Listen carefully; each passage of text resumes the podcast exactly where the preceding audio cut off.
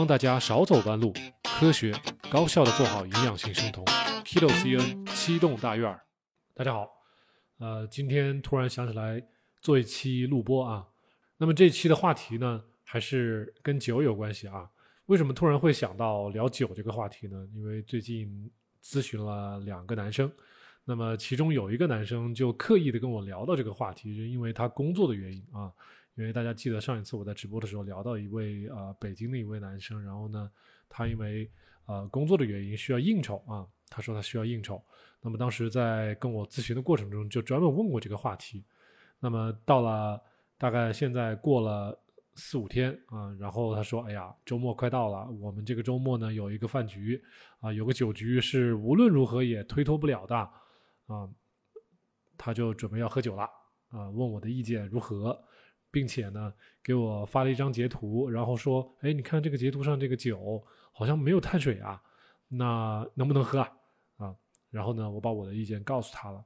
那么，呃，其实我给他的建议其实挺简单的。我说：“你看啊，这个是短期博弈跟长期博弈的一个选择，对吧？短期选择喝酒，当然啊，我们有一些。”做生酮的过程中，可以选择一些高度数的酒，这样子呢，它含有碳水会比较低，这样子可能不会出酮啊。这个是退而求其次的一种方式。那么长期而言，我当然还是建议他能不喝酒就不喝酒，对吧？能把这个酒局推掉，就得把这个酒局推掉，因为他本身就比较胖。那我们就直接告诉上司，告诉客户，你说咱们这个身体不好啦，最近医生告诉我有糖尿病，我真的不能喝酒了。啊，以茶代酒，咱们把这个敬意，把咱们这个态度都摆足，是吧？把这些该说的东西都说清楚。我相信大部分人，啊，只要你是从自己的健康去出发，同时呢，你去尊重了对方他们的诉求，是吧？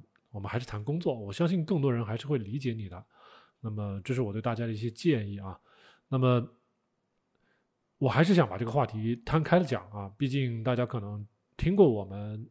启动大院的节目的朋友可能知道，啊，我大概是在很早很早以前，在一九年的时候，给大家专门讲过酒精方面的一些原理啊。我们就说这个酒精，啊，在我们的体内是怎么样一个代谢，然后对我们身体会产生一些什么样的一些影响，啊，然后呢，嗯，过了很长时间，而且呢，我也观察到我自己的群里面啊，我们的群友。有个别的男生，他真的是一边做生酮一边喝大酒啊，然后呢，他的表现跟一般人不太一样，他的不一样的地方在于，他出现低血糖、出现高血酮的一个现象啊，这个现象好不好呢？在我看不好啊，虽然看这个酮体非常非常高啊，而且它是出于常人的这种高，异于常人的这种高，我们说营养性生酮。我们的酮体一般是在零点五到三点零之间，啊，那这个男生呢，是我印象中是江苏的一位男生，他因为工作这个应酬啊，也是需要经常喝酒，喝高度数的酒，啊，每次喝完酒之后测血酮基本上都是六七八这样子，特别高啊，啊，我知道咱们电视机前很多女生听到这个酮体有六七八，哇，这是不是减肥很快呀？怎么怎么怎么啊？我也想要这么高的酮体啊！先打住啊！先打住，这个盲目的追求高酮体，然后不择手段的去追求高酮体，在小莫老师这里看肯定是舍本逐末的啊！大家要看一下这个高酮体是怎么来的啊！一会儿我会通过黑板给大家讲解，这个高酮体是我们身体代谢出了问题造成的啊，并不是说啊咱们生酮呃很好，然后呢减肥会很快，那不是这样，嗯。酒精对我们人体总体而言就是没有好处，只有坏处啊。那么对于刚才我提到这位北京的男生呢，我也是希望他不要再继续去找这种所谓的平替或者是替代品，或者是轻易的去相信一些商品的上面的一些包装、一些宣传。因为呢，在我看来，大部分的朋友啊，大部分的绝大部分的朋友，如果您真的是不懂化学，您纯粹文科生是吧？你去看这些食品的配料表，你去看它的一些添加剂，你去看其中的一些成分，你根本不知道是中间是什么东西，你也不知道中间的某些化学成分对自己的身体会产生什么样的影响。某些化学成分它只是换了一个名字，它实际上就是碳水啊。有各种各样的碳水会更换各种各样的名字出现在食品的添加剂和包装袋里面啊。这个是很考验大家的智商的啊，或者说你的学习能力的，因为怎么说呢？随着消费者的他的认知越来越高，他的认知能力知道的东西越来越多，商家也会想办法。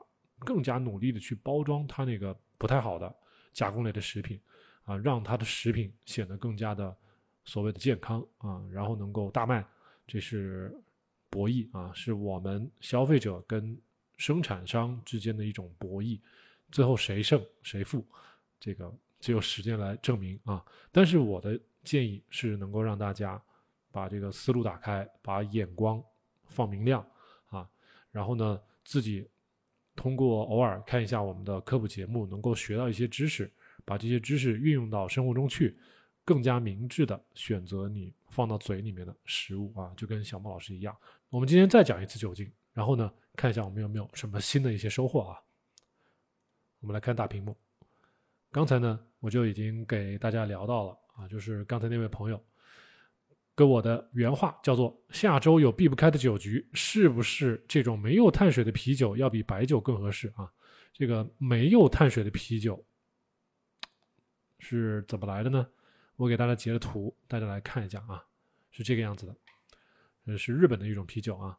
然后呢是发酵啤酒，辅料呢咱们乍一看啊，水、大麦麦芽、啤酒花。这个地方他故意把字儿给写错了，叫做全蔗糖糖类，那不叫全蔗糖糖类。大家看下面啊，下面这个地方写的是全蔗糖糖浆，看到没？全蔗糖糖浆，全蔗糖糖浆，咱们英文叫做 sucrose syrup，sucrose 就是我们之前讲的蔗糖。蔗糖是什么呢？蔗糖我们之前说了，是一个葡萄糖啊，一个六个碳原子的葡萄糖，再加上一个五个碳原子的。果糖啊，就是一个 glucose 加上一个 fructose，真正对咱们人体产生破坏性作用是果糖。大家记着记得我们之前，大家记得我们之前讲的节目哈，果糖。所以全蔗糖糖浆实际上还是啊，这主要的成分是蔗糖跟果糖。那蔗糖糖浆它中间到底含有多少的蔗糖呢？大概是含有百分之五十到百分之六十七的蔗糖。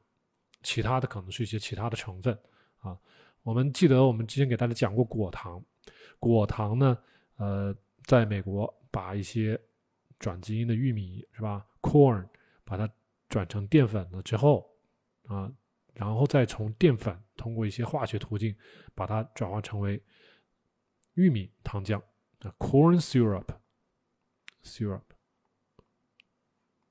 这基本上就是纯的啊。纯的 fructose 基本上全是果糖啊，果糖糖浆基本上就是果糖糖浆，所以大家看一看这个啤酒，虽然它的营养成分表在这个地方写了碳水化合物是零，但是呢，它的原料和辅料中含有全蔗糖糖浆。那么他说是为了产生酒精而使用，他的意思是说这个。蔗糖也好，或者说里面的果糖也好，全部发酵成为了酒精了。他的意思是啊，也许是吧，但是会不会 有残留，或者说这个地方的零克，也许可能是零点几克呢？这个我们就不得而知了啊。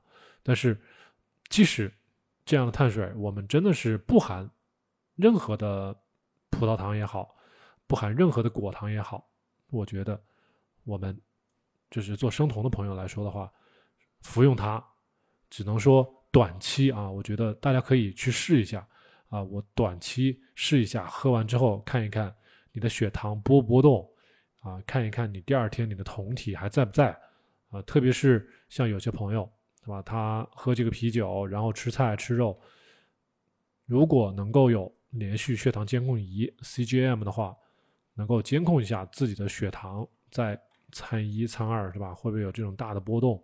这样子的话呢，能够不被这个宣传所迷惑。至少我们能看到这里是含有全蔗糖糖浆的，除非它能告诉我们这个全蔗糖糖浆是百分之百的发酵，发酵完了之后没有了，是吧？全部都变成酒精了，那么我们就原谅它，是吧？那那这个里面就只有酒精，除了我们刚才说的葡萄糖、果糖，那剩下的就只有酒精的话，那么确实是不含任何碳水的。那他说的就是没错啊。那么这个地方酒精。度数百分之五啊，五度的酒精，那这个酒精是实实在在的存在的，肯定是不能避免的啊。所以就算是它没有碳水、没有果糖啊、没有葡萄糖，那它还含有酒精，对吧？那么酒精其实我们也是能够把它等化为碳水的啊。等会儿我会给大家看一个表，咱们怎么给换算。那么这一瓶啤酒大概是多少呢？大概是三百五十毫升。好，大家可以记住，我们一会儿会提到它。那么至少我们说到这里，大家可以知道，就算这种日本进口的啤酒是吧，宣传自己不含有碳水，它仍然是含有微量的蔗糖糖浆的，也是含有酒精的，这个是跑不了的啊。蔗糖糖浆、酒精，这是跑不了的。另外呢，还有一些对我们生酮不太友好的成分是什么呢？大麦麦芽啊，大麦麦芽为什么不友好呢？因为它是属于小小麦、大麦啊，属于麦子类，这个东西是属于麸质 （gluten）。有很多朋友，像刚才我提到这位男生呢，他是本身就比较胖，然后呢，肯定一般都是肠胃也不太好，很多人都会有这种啊麸质不耐受的这种情况。那么你一直喝这种啤酒，这里面的麸质，这里面带吗大，这里面的大麦麦芽。对咱们的肠胃实际上就是一种刺激，可能会引起我们肠胃的不适，或者说引起我们免疫系统的一些应激，然后进而呢可能会引起一些咱们身体一些其他地方的一些炎症啊。那么这些炎症会表现在很多其他的一些方面，比如说有些人会甲状腺呢，还有人就是肠胃本身的一些不适感。那么酒精本身对我们的身体也有害啊，哪里有害呢？咱们上面给大家讲了啊。首先，我们的酒精就是空热量，对吧？它不含有任何的营养。咱们要想想营养是什么。大家但凡是稍微懂一点营养学，这个营养包括咱们的维生素 （vitamin），对吧？包括我们的宏量营养营养素，包括蛋白质 （protein），包括我们的脂肪，是吧？还有呢，我们的一些 mineral 啊，一些矿物质。所以。酒精它就是一个空热量，一个一瓶子液体啊，里面没有任何的这种维生素啊，没有矿物质啊，没有蛋白质啊，没有必需氨基酸呐，这些东西都没有，所以喝它其实就跟吃碳水、吃大馒头是吧？跟喝脂肪、喝油其实都是一回事儿，全是空热量。所以从这个角度来讲，no 啊不好。第二呢？我们的酒精在肝脏里面代谢的过程中，会消耗掉大量的 B 族维生素，是也就是使用掉了我们肝脏的储备啊。我们的肝脏是很多 B 族维生素的一个存储的一个场所，咱们不用的时候，我们肝脏都把它留着啊，以备急需。但是酒精来了，我们肝脏会非常积极的把这个酒精要解毒。大家要知道啊，我们酒精不是一种营养，它是一种毒素。啊，是一种毒啊！你看，很多小鸟在秋季的时候吃了这些成熟过熟的果子，结果醉酒了，躺地上四脚朝天哈，然后就像死了一样啊！动物中了酒精的这个醉之后呢，它就其实就是失去。抵抗能力，失去逃跑的能力，失去逃命的能力，实际上在自然界中是很危险的一种状态。那么我们觉得人也是一样的，人如果喝酒喝多了，喝醉了，你要把你扔野外，那不得被狗熊给吃了，被老虎豹子给吃了，对吧？那实际上酒精对人体就跟对小鸟是一样的，是毒。那我们的这些维生素都是拿来给它去解毒的。那 B 一、B 二、B 三、B 五、B 六、B 七、B 九、B 十二，所有的 B 族维生素可能都会参与到解毒的过程中去。那么喝的酒越多，我们肝脏呢对这些 B 族的维生素的存储就会越少。大家要记住，所有的 B 族维生素都是水溶性的，本身也我们身体也存储不了很多水溶性的维生素。基本上，如果大家平常吃的也不多啊，频率也不多，那么一般都会在两到三个星期之内，这个水溶性的维生素就会没有了。特别你如果说喝酒的话，那我想这个消亡的速度会更快啊。也许你连续喝酒一周，也许就可以把这些维生素你身体的储备都给干掉。所以在我来看，虽然我没有特别那个好的数据，但是至少从这个角度来讲的话，酒精对我们的 B 族维生素的啊怎么说呢？消耗是非常大的一种破坏啊。所以在这个地方要给大家提个醒你不能单纯的从什么碳水这个角度去评判这个食物到底好还是不好。你要考虑，为了代谢掉这种垃圾食品，这种空热量，我们身体要付出多大的代价。我们付出了这个代价，又得通过多长时间，吃多少的新鲜的食材，吃多少的补剂，才能给它补回来？这个才是你需要考虑的。这个咱们学经济学的朋友可能会考虑到，这个叫机会成本啊。你选择了喝酒，你可能会放弃很多其他的东西啊，你的别的隐形的成本会非常高啊，是这个意思。那还有一个大家可能没有考虑到的是什么呢？就是喝酒之后。啊，酒精本身它就是一种刺激物，它到了我们肠道之后，会极大的刺激我们胃啊、小肠啊，它的表皮细胞啊，我们的肠胃的表皮可能会被酒精本身破坏，破坏之后，啊，我们的肠道表皮细胞它可能会死，这叫 apoptosis 啊，死，因为它这个酒精会让我们的细胞里面的水分。被它抽出来啊，那么细胞可能一时间受不了，然后它可能会进入一个死亡的程序，apoptosis。如果说我们的胃也好啊，我们的肠子也好，它的表皮细胞死亡的过多，那么我们的肠胃功能就会受到损损伤，是吧？而且如果说像某些男生是吧，喝大酒喝得太厉害，这些细胞损伤的部位比较深，那么可能破坏的更加厉害，那么你在。恢复肠胃功能的这个过程中，就没有就没有那么好了，可能不能恢复到原来的啊年轻时候的这种比较好的功能，所以久而久之，喝酒喝多的人，他的肠胃功能是不好的。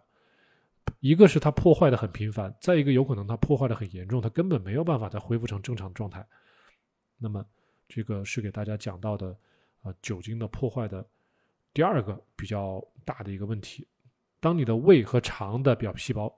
受损以后啊，尤其是我们的十二指肠，叫 duodenum，还有我们的回空肠啊，jejunum，这些地方是我们，特别是小肠的上半段，是特别吸收绝大部分营养的一些位置啊。最后还有个回肠 ileum，这个地方是吸收维生素 B 十二最多的一个地方，还有一些矿物质。啊，铁啊什么的都会在这个地方吸收啊，但是十二指肠跟空肠是几乎所有的维生素，B 族维生素啊，甚至是维生素呃脂溶性的维生素啊，还有刚咱们刚才说的一些矿物质啊，什么钠、钠、钾、钙、镁啊、锌啊、铜啊、啊硒啊，很多全部都在我们的小肠吸收。那么，如果我们喝酒把这些地方都给破坏了的话，这些等大家年纪大了就会知道啊。这种营养吸收不良是多么痛苦的一件事情了啊！这个时候吃补剂都吸收不了啊，就是你吃补剂也没有用，是这样子。它的直接的引起的一些后果呢，刚才我们也讲到了，就是我聊到我们的群友有一位男生喜欢喝酒嘛，往往我们正常人的血糖可能是在四啊到五啊，我们生酮的话可能大概就是这样的一个范畴，可能就是五点几不得了了。但是像这位男生呢，他喝完酒之后往往。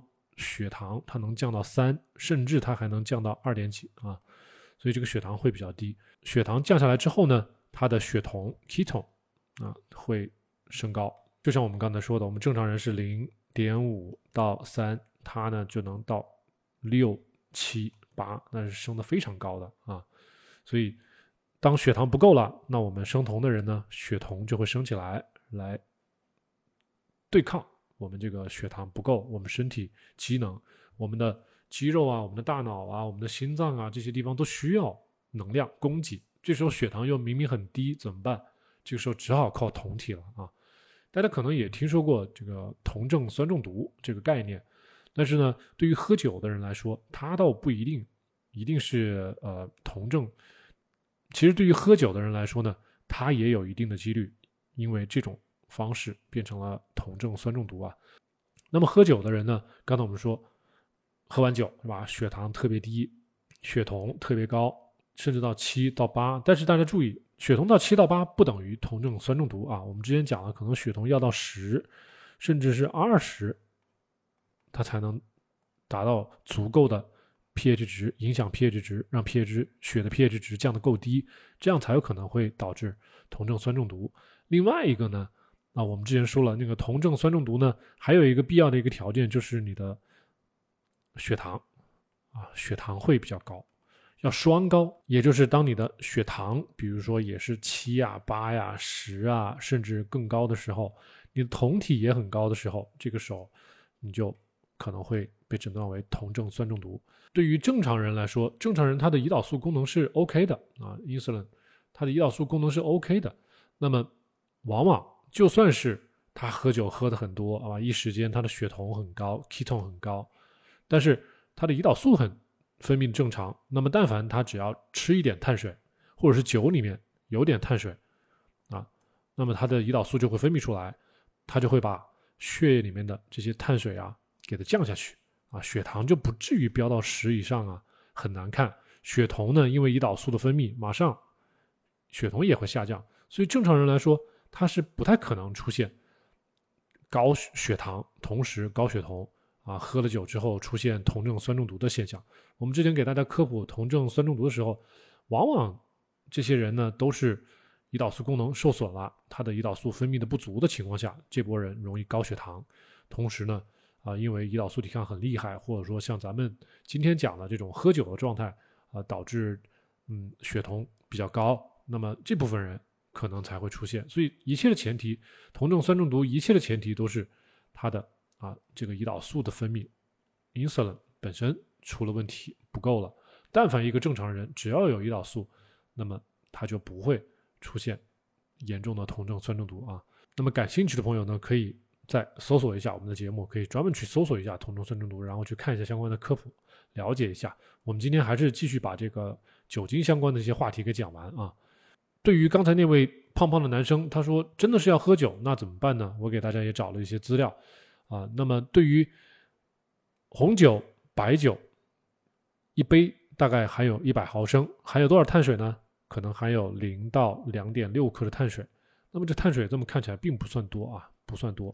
但是我们还是给大家讲了这个，我们考虑的仍然是机会成本啊。我们在喝酒的同时，我们放弃了什么东西？我们身体丢掉了多少营养？从这个角度来看，那 spirits 也就是一些烈酒啊，烈酒，比如说 whisky 啊，啊伏特加呀，朗姆酒啊这些，比如说三十毫升，几乎啊是没有碳水的。啊，是零碳水，也就是说，就像刚才咱们看到的啤酒啊，它把里面的所有的碳水都已经发酵成酒精了，所以没有碳水啊。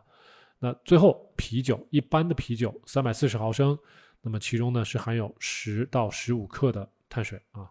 那么这样子啤酒，你要是喝一到两瓶，基本上我们生酮就破功了，就可能会出酮了啊。两瓶啤酒的出酮。苹果酒呢含有的碳水呢可能会稍微少一点，八点三克，那么也就是可能要喝个四瓶啊，差不多四瓶到五瓶吧，会会比较危险一点。我们生酮给大家一般的碳水的一个呃范围呢是三十克左右啊，你可以是二十克，也可以到五十克，但是三十克左右是比较安全的。但是超过三十克，谁也说不清楚你会不会出酮，因为每个人呢他胰岛素抵抗的程度不太一样。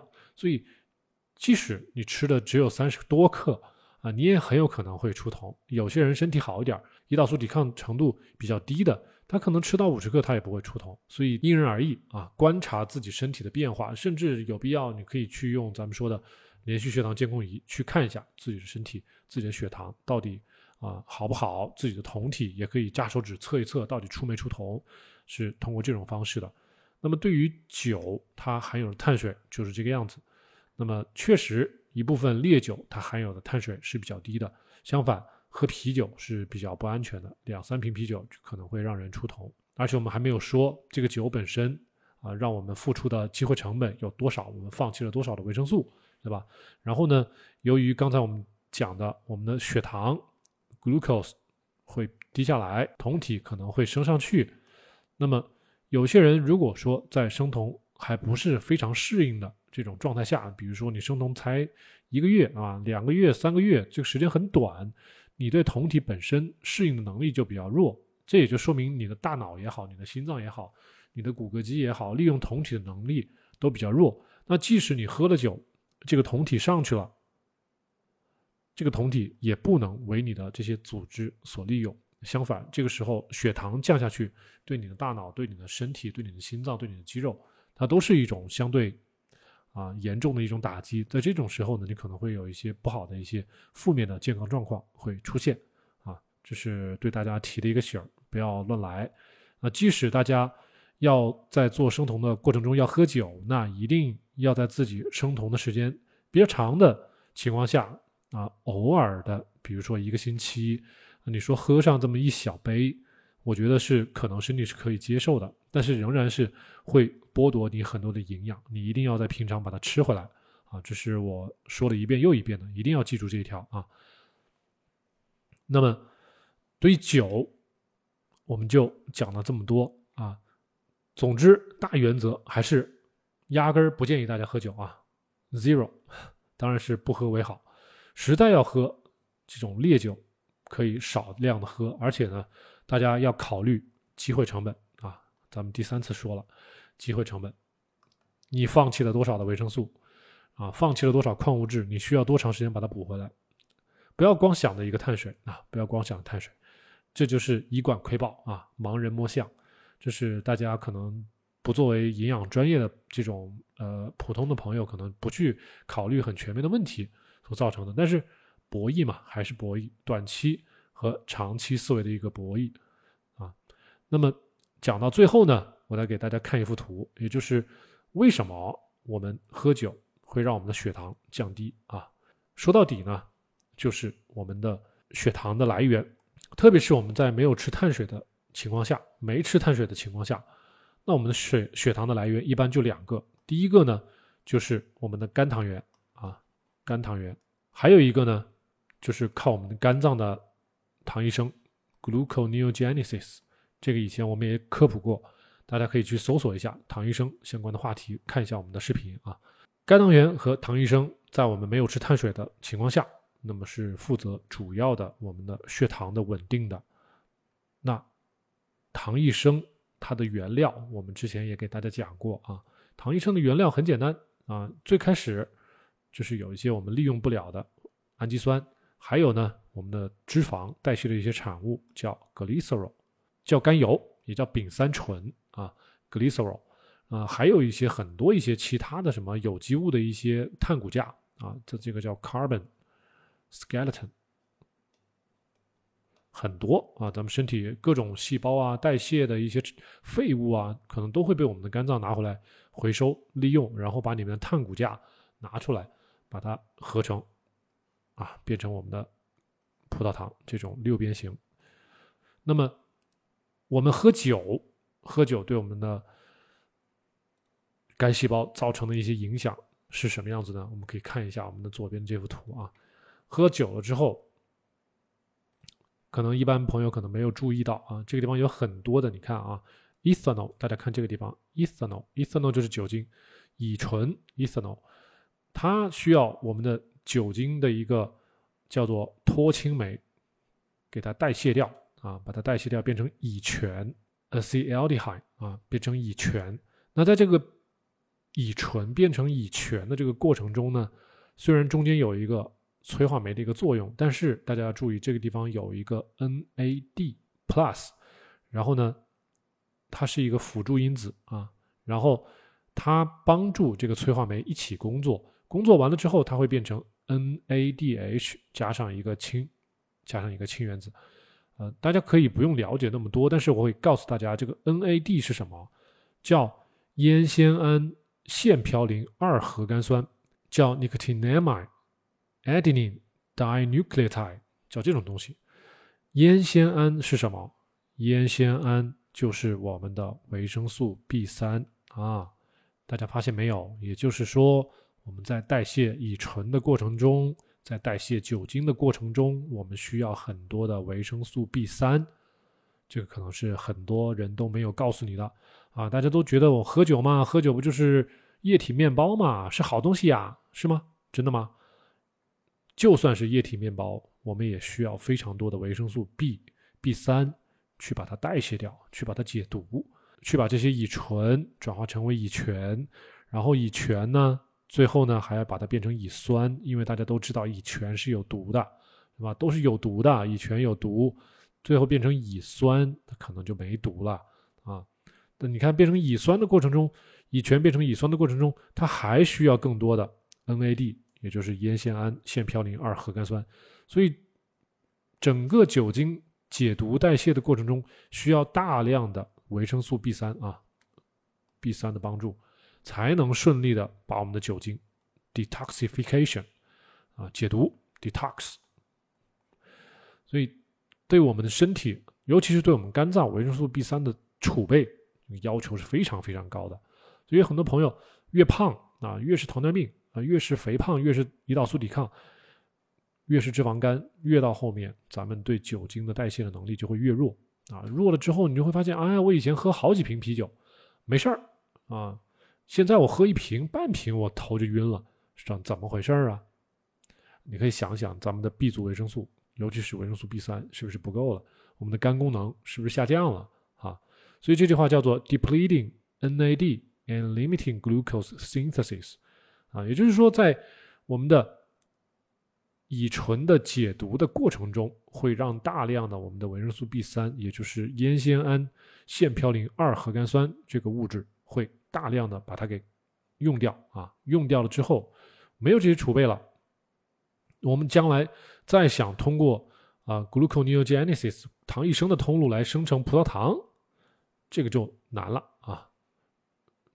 生生成葡萄生成葡萄糖，我们刚才说了一个呢是通过一些氨基酸 alanine 呢，还有一些其他的一些氨基酸呢，啊，还有一些乳酸呢，啊，最后变成这个草酰乙酸呢，啊，然后呢在我们的细胞质里面可以把它合成 glucose 啊 glucose six phosphate。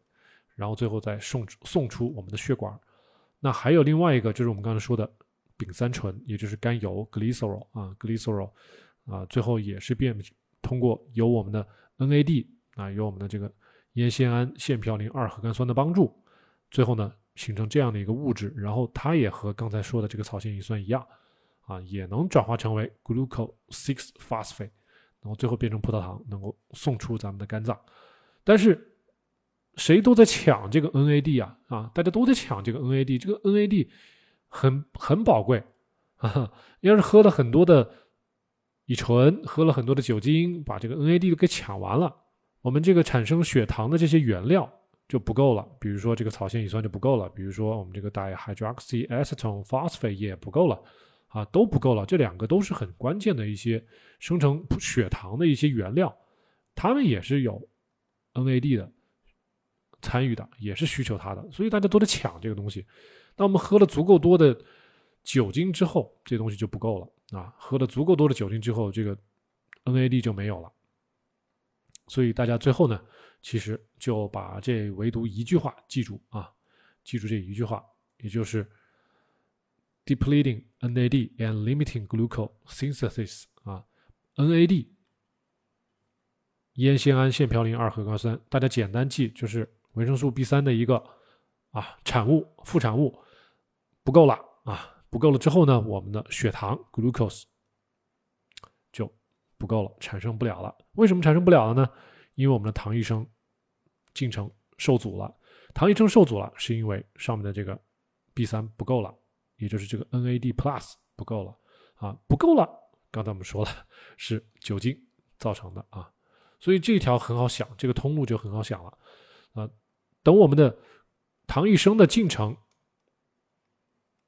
不够了之后，那我们肝脏能够释放到我们血液里面的血糖那就不够了，进而我们就会发现像刚才我们上面那位男生一样的啊，血糖就变成两点几了，变成三点几了，这不是说啊哦多健康多健康，是因为我们的糖异生的这个通路被抑制住了啊，被抑制住了。底下的一个原因是我们的维生素 NAD 不够了啊，是因为我们的维生素 B 三不够了啊。当然 B 三不够，可能还伴随着一些很多其他的一些 B 族不够了，所以整个喝酒都是让我们的所有的 B 族维生素受到很大的压力了啊。所以希望大家通过我们今天的一个讲课，能够对这个酒精和我们的 B 族的维生素，对我们的血糖以及我们的血酮它的这个影响，我们的血酮是不得已而为之而上升的啊。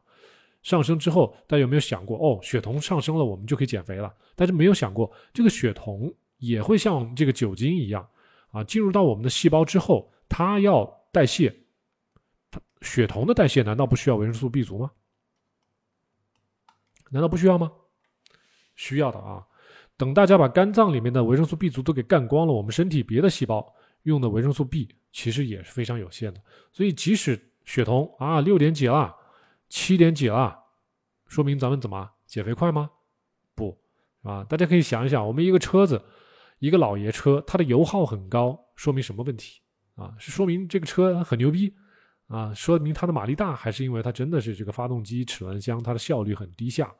啊，我想是后后者啊，也就是说，你喝了酒之后，让整个身体的代谢会变慢啊，变慢的原因在于咱们各种的维生素、矿物质被酒精啊给消耗掉，没有了，那我们我们其他的代谢都会随之减弱，随之带来的就是我们的糖异生的能力减弱啊，我们酮体太高了，以至于我们的细胞。可能也缺乏一些维生素，适当的维生素能够把这些酮体能够代谢掉，也很难。那么说到这里呢，我还是老生常谈啊，不要喝酒，不要喝酒。那实在实在要喝，就像我们刚才说的，你只能在每周可能只挑那么一次左右的这种机会，然后喝一点烈酒啊，也就是几十毫几十毫升啊，这样子是零碳水。然后呢，你要保证你在喝完烈酒之后，你要非常积极的补充你的 B 族维生素。这个 B 族维生素，尤其咱们刚才说的 NAD 啊，NAD 这个维生素 B 三哪里有啊？动物肝脏啊，新鲜的动物肝脏，猪肉是比较多的啊，可千万不要去走素食主义啊。那么在这个时候，你只要这些东西能够在喝了一点点酒之后，马上把它补上。那么对身体的破坏是最小的，那么这个是不得已而为之，最好的还是像我刚才说的，不要喝酒啊，不喝酒。那么小莫老师的态度还是非常明确的啊，不喝酒啊，生酮不喝酒啊，没有办法的办法，那。退一步的办法，我也给大家讲了。那么我们今天的节目呢，就是聊到这里，也聊的比较多啊，也聊的比较细，大家尽量去理解。我们今天的科普呢，就讲到这里。然后大家如果有更多的疑问，可以跟我联系啊。好，我们下期再见。